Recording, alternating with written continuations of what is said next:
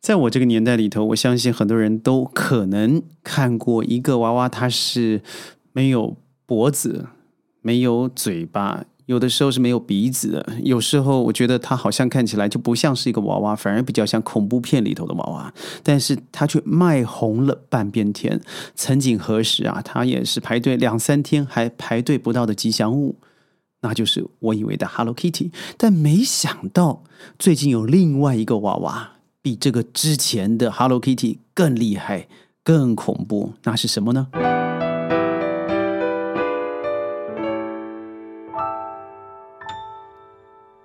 欢迎各位加入今天的宣讲会，我是轩。如果你喜欢我们的频道，记得您一定要点赞转发。很多时候，我看到我们的数据分析，谢谢山东、河南、广东的朋友特别喜欢我们的节目。当然，同时我们对于所有的内地朋友，包含了香港、包含台湾，都欢迎您能够加入宣讲会的行列。我们在礼拜一到礼拜五呢，多半会以世界上的时事、教育心理学，或是新的教育方式，或是商业顾问，给您带来新的资讯。我刚才说丑真无上限啊！最近我发现另外一个东西，真是丑到了天际上。当然，这个美与丑是非常主观的，所以如果您觉得听了不爽，立刻转台。但如果您觉得我可以，您可以接受我说的这个丑是什么的话，再请您再忍耐一个十分钟，那就是最近发酵的冰墩墩、雪融融。哎，对呀，冬奥现在不是吗？你各国彼此交锋。中国的谷爱凌或是朱毅都已经成为这个网络上的热搜头条。在十八岁的年纪，呃，谷爱凌不但把中国拿下了第一面在该项品项的第一个金牌以外，同时她不但是学霸，也规划了中国籍。所以我觉得这中间有太多可以炒作的空间。当然，代言也好，之间的模特模特儿合约也好，或者是在赛后他会回到美国 Stanford 继续他的学业，这都是我们现在可以谈论的话题。但是我觉得。最恐怖的不是这个东西，而是这个。我记得二零一九年呢，在疫情开始前，在中国二零一五年拿到了这个呃冬奥的举办权以后，就开始如火如荼的对民间开始公开招标的吉祥物甄选。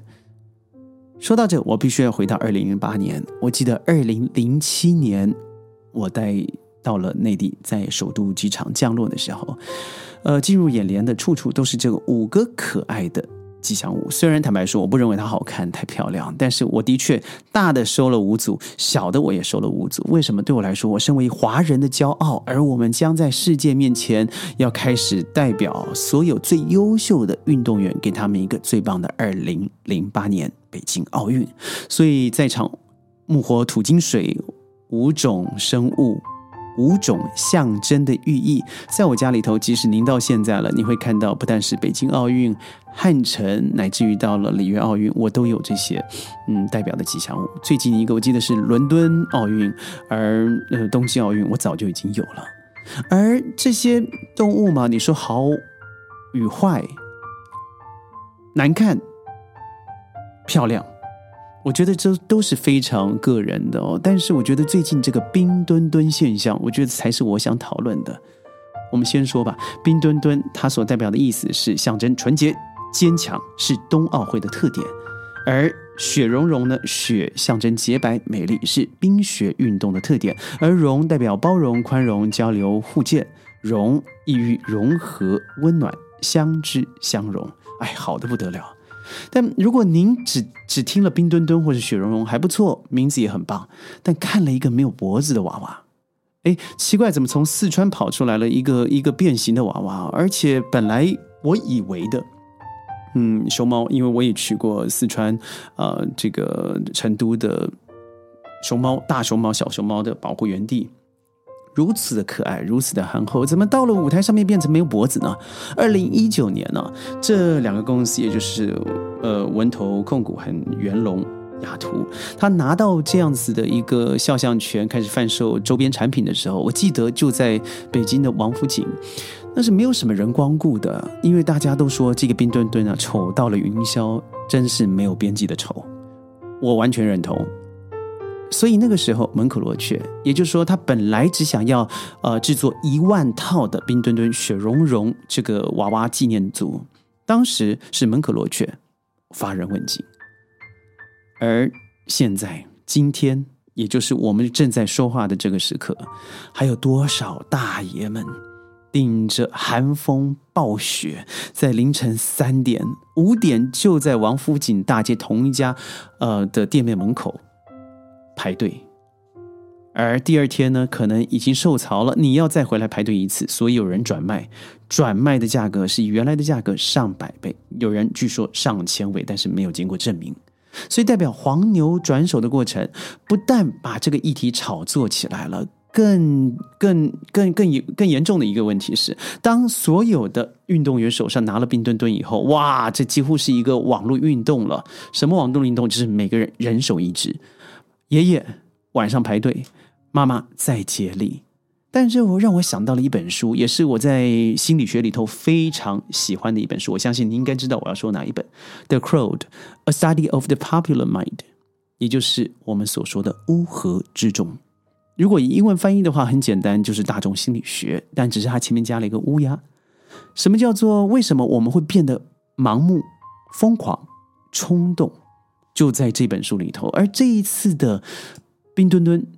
雪融融现象让我就想到了“乌合之众”的这个成语出处。那是在西汉末年，政治日益腐败的时候，社会动荡不安，而外戚出身的王莽呢，在这种情况之下夺了皇位，建立了新朝。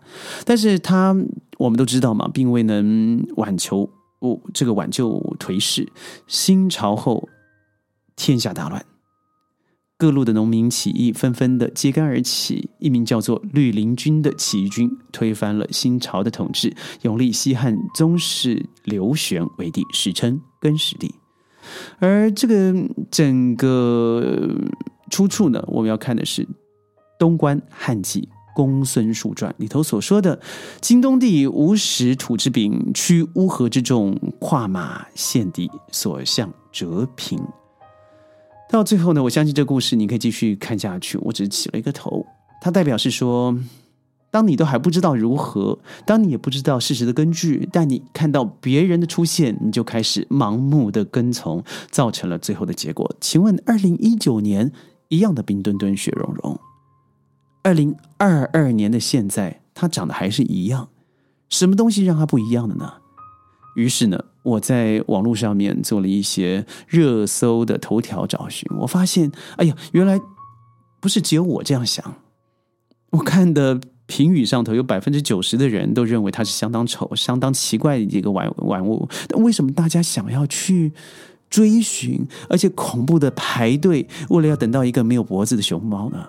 而您知道最亮眼的是什么吗？元龙雅图二月七号的九号。三个涨停板，十号直接涨停，利润三亿美金，直接躺平。哎呀，你造就了一个新企业啊！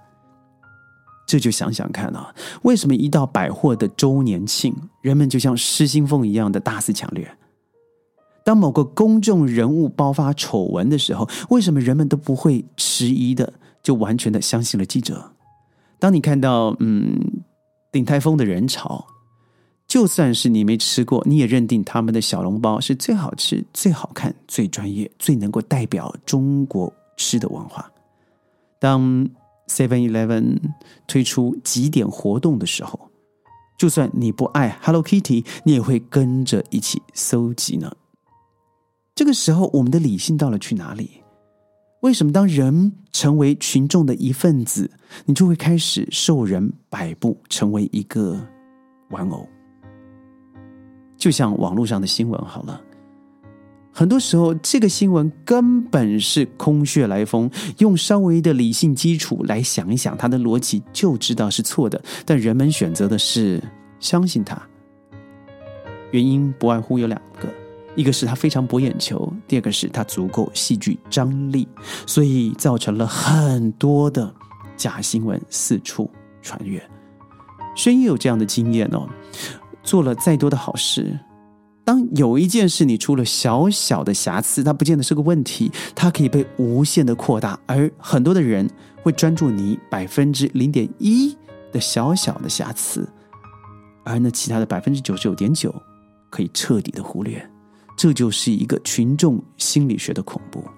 所以长久以来，我认为很多的社会学家、心理学家、教育学家试图为这样子的想法做出合理的解释。很多人认为是因为人类群居的天性，总要与他和其他的人形成一种社会上的关系，而且这样才有可能脱不了群体的生活，不会离开核心。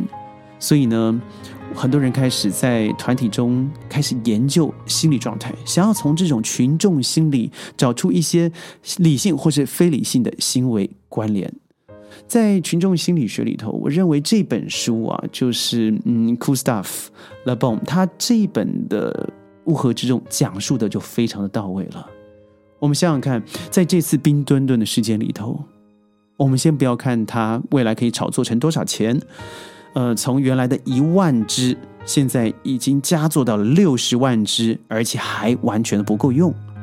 网络上面政府已经说过了啊，如果你敢仿冒的话，譬如说中国非常有名的义乌商城，那告诉你，直接是以刑法论罪的。什么意思呢？就是我们使用公众之力来保护一个共同的国家利益，这是好事。但是如果你把这些呃花边新闻全部删掉，你就光看这两只吉祥物，您觉得好看吗？那我要更要问您了，你已经拥有它了，不论您怎么来，二零一九年您先买到了，不用排队，而且别人求着你买，那我觉得您幸运。如果你现在真在那跪求了两天两夜，终于拿到了冰墩墩，冰墩墩当然销售量远远比雪绒好，我也搞不懂为什么。好，它好看吗？你花了多少时间、多少金钱而换取这样的代价？它是一个网络上面的虚荣，还是您真正的爱戴呢？而冬奥过了以后。它是不是从冰墩墩变成了灰墩墩、黑墩墩？也就是你再也不会出现你眼帘的一个炫耀玩物了。如果真是这样子的话，那恭喜您，您也加入了乌合之众的行列了。您就是这个 Cool Stuff 他所说的疯狂、盲目、冲动的其中一人。我们社会太需要理性了，尤其现在进入我们的眼帘，所有的资讯太过的繁复，而且很多的资讯，我们说过有百分之八十可能都必须要做彻底的校正。但是因为群众是一种冲动的奴隶，群体永远徘徊在无意识的边缘，群体很多时候只会被极端的情感所打动。而群体呢，是偏执和专横的代名词；而好笑的是，群体更是矛盾的共同体。的确，群体的力量是不能忽视的。但从这一次冰墩墩的现象里头，或许我们可以对现在网络上的纷乱做了很详尽的一个观察了。所以呢，我们都抱怨嘛，我们的资讯被透露了，而网络上的管制变得严格了。我个人事实上是赞成的。我相信在内地的朋友，或许您觉得哇，我们的管制好严格，有很多东西我们看不到、不知道。但您知道吗？轩完全不在网内，我在全世界任何一个我想看到的公共网络平台上，我都可以找到资讯。但您知道，我宁愿不要。您知道我们在做每一集节目之前，我们要。做多少的搜证、情资上面的彻底呃过滤，才能够给您一个真实的消息？因为太多虚假的内容，包含一个英文单字、一则乌克兰的新闻、一个简单的法国马克龙的出访，它都有上十种、二十种不一样的内容。好笑吗？就有这么多无聊的讯息在网络上面，要你相信它。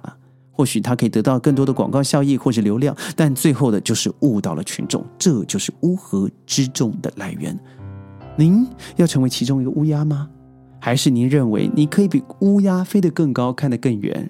请记得把脑袋放得清明，手机先放下，用自己的逻辑判断，眼睛稍微闭上，你就会看到一个清明的未来，真正的冰墩墩、雪融融就会出现在你的眼帘了。我是轩，宣讲会每周一到周五在云端和你见面。您觉得冰墩墩可爱吗？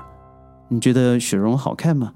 记得在我们的评论区留言，记得一定要点赞、转发、强烈推荐。我是轩，我们明天见，拜拜。